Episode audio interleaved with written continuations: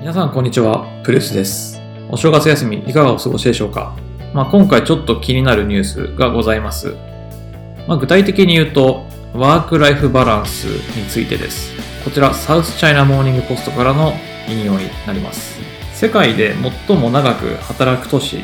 働きやすい都市というのを各自決定しておりまして、まあ、それをどのように計算しているかというと、労働者の通勤時間、就業時間などから算出しています。で、そのうち、最も働く都市、トップ5が選出、算出されまして、なんと、アジアの国がトップ5のうちの3つ入っております。1位、東京。2位、シンガポール。3位、アメリカの首都ワシントン。4位、マレーシア、クアラルンプール。そして5位がテキサスのヒューストン、アメリカですね。これかなりすごい意外と言いますか、今東京とか日本が徐々にお休みを増やしていって、労働者のワークライフバランスとか、女性が働きやすいとか、育児休暇とか、そういったなんか働きやすい環境の仕組みづくりっていうのが行われているかななんていうふうに思うんですけど、まだまだ東京の皆さんいっぱい働いていらっしゃる。そしてまあシンガポール、こちらはまあ経済的にもね、豊かな国として知られているシンガポールが2位と。そしてマレーシアの首都クアラルンプールも入っているというのがすごい意外ですね。まあ、もっと他にもアジアの国でね、ベトナム、インドネシアとかいろいろあるなと思ったんですけど、通勤時間、就業時間含めても長いらしいです。あとアメリカですね、ワシントン。サンフランシスコではないんですね。ワシントンとテキサスヒューストン。これなんでなんでしょうね。テキサスのヒューストン。まあ今、ウォルマートなんかがね、あの自立走行車、自動運転の宅配実証実験でテキサスのヒューストン使ったりとかしていますよね。まあ、結構いろいろとヒューストンというのがですね、企業における、ま、実験とか事業とかについては結構中心的な場所なのかななんていう中でですね、まあこういったトップ5が選出されました。一方でですね、ワークライフバランスが最もいいつまりまあ勤務時間もほどほど、労働通勤時間もそんなになく、お休みがちゃんとしっかり取れている都市というのもありまして、こちらのトップ5については、すべてヨーロッパがリストアップされました。1位がフィンランドのヘルシンキ、続いてドイツのミュンヘン、ノルウェーのオスロ、そして4位がドイツのハンブルクで、5位がスウェーデンのストックホルムとなってます。特にスウェーデンなんか私も聞いたことがあるんですけど、北欧諸国全般ってやっぱりなんか労働組合、労組の力はすごく影響力持っているらしくてですね、長時間労働の排除を徹底してきて、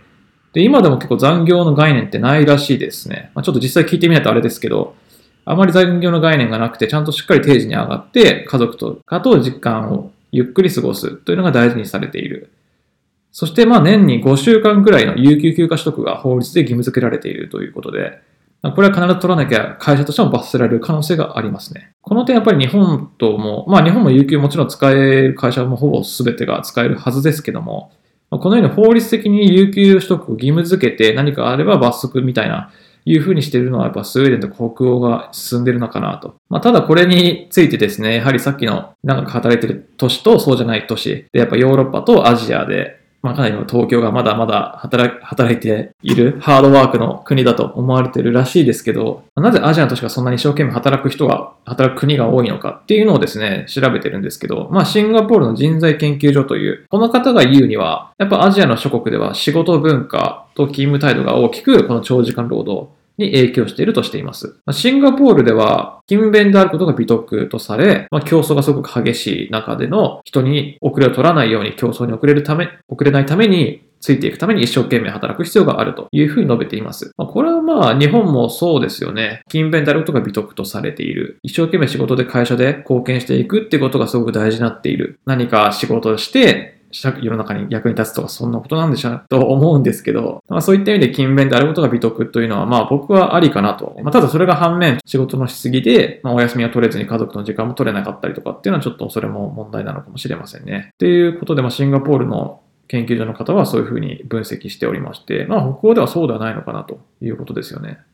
で、まあ実際にシンガポールのサラリーマンを例にとってみると、この方は広告会社の広報部、ある会社の広報部のマネージャー職についている方で39歳。まあ、ほとんどやっぱ会議の数がすごく多くて、で、食事する暇もないという働き方をしていらっしゃるようで、で、シンガポール自体の週平均の労働時間は45時間らしいですね。なので、まあ8時間かける5ではなくて、まあ、プラス週1時間は残業している。まあ、それプラスしてやっぱりこの方は土日も働いているということですね。あともう一つ、そのシンガポール日系企業で働いていた元従業員の方も、まあ、その日系企業においては、ま、遅刻は絶対許されなかった。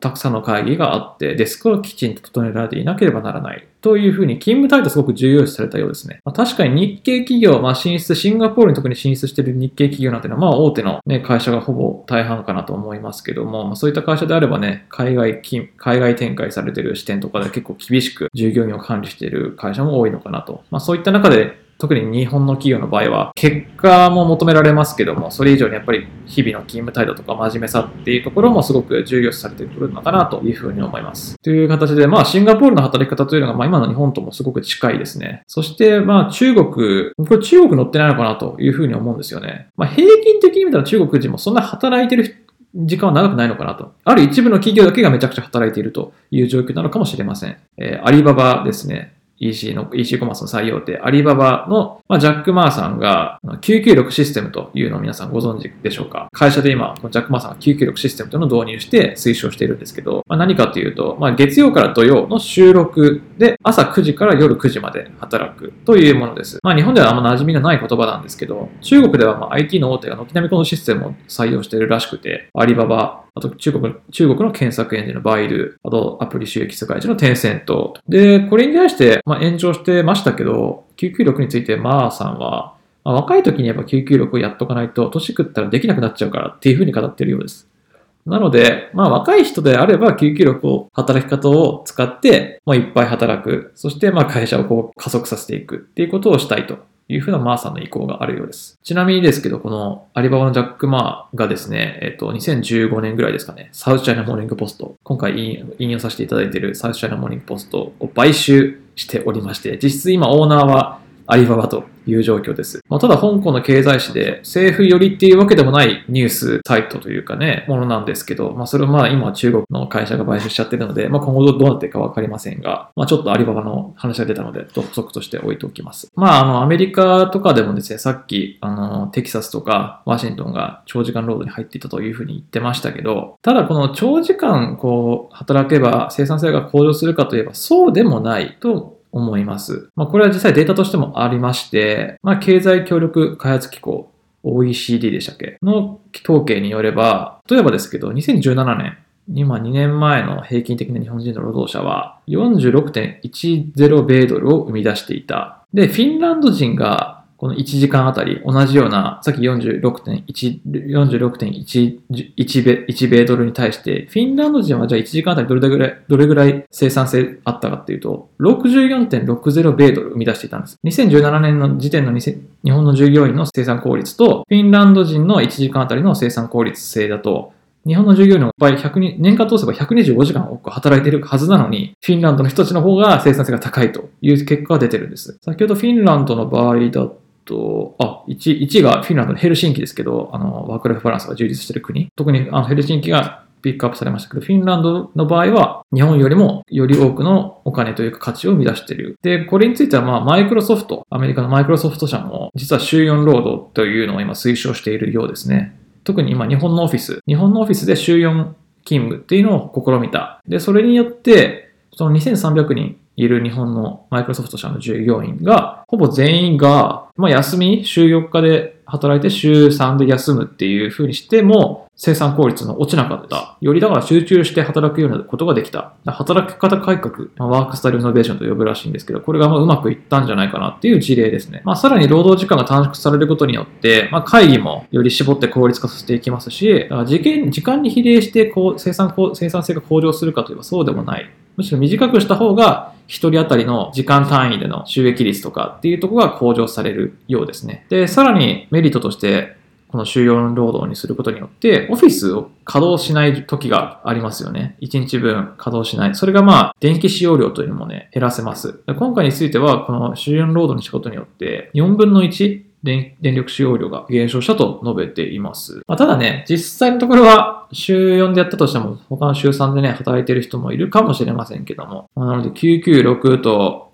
かたや週4労働っていうのが非常に対比というかね、比較されて面白いなと思います。まあ、どっちがいいのかっていうのも人それぞれなのかもしれませんね。まあ、ただ今現在はもういつでもどこでも仕事ができる時代になってますよね。あのパソコン1台あれば、まあ仕事により、職種によりますけども、まあ、営業だっても別にね、会社に出る必要もないですし、全部データとかはね、あの Google ドライブとか、 Dropbox か、まあ使ってない、僕はあんま使ってないですけど、 Dropbox は。まあでもそういうなんでしょうね、クラウドストレージのなんかサービスとかを使って、いつでもどこでも、あのー、やり取りできますし、まあ Slack とかもあればね、コンタクト取り放題ですよね。なのでまあ自宅にいながら電車の移動しながら、カフェにいながら、食事しながらでもいつでもスマートフォンとかパソコンを通してメール、チャット、iPad とか通して職場の人間とやり取りができる環境にあるんですよね。ただ、これが逆手に取られて従業員が休みを取りづらくなっちゃう場合もあるかもしれません。だから Slack を通知オフにしなければもうずっと通知来まくりで常に対応しなければいけないっていうプレッシャーがかかってしまう場合もあるので、